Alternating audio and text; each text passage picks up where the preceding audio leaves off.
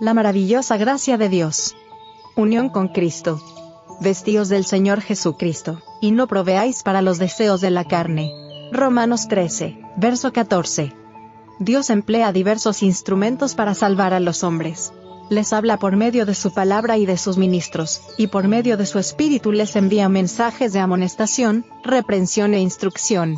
Estos medios tienen como propósito iluminar el entendimiento de la gente, para revelarle su deber y sus pecados, y las bendiciones que pueden recibir, para despertar en ellos una sensación de necesidad espiritual a fin de que puedan ir a Cristo, y encontrar en Él la gracia que necesitan.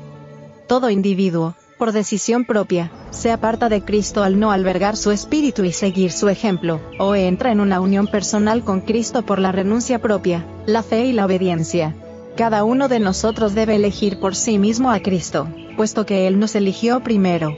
Esta unión con Cristo debe ser realizada por aquellos que están naturalmente enemistados con Él. Es esta una relación de total dependencia, en la que debe entrar un corazón orgulloso. Es una obra minuciosa y muchos de los que profesan ser seguidores de Cristo no saben nada de ella. Nominalmente aceptan al Salvador, pero no como el único conductor de sus corazones renunciar a su propia voluntad, tal vez a los objetos preferidos de afecto y propósito, requiere un esfuerzo, y muchos vacilan, abandonan y retroceden. Pero esta batalla debe ser librada por cada corazón verdaderamente convertido. Debemos luchar con las tentaciones externas e internas. Debemos obtener la victoria sobre el yo, crucificando los afectos y las concupiscencias, y entonces comienza la unión del alma con Cristo. Después que esta unión se ha producido, se la puede conservar solo mediante esfuerzo permanente, ferviente y penoso.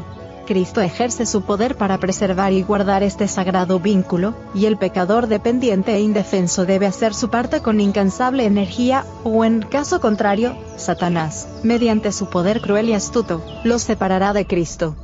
No basta creer acerca de Él.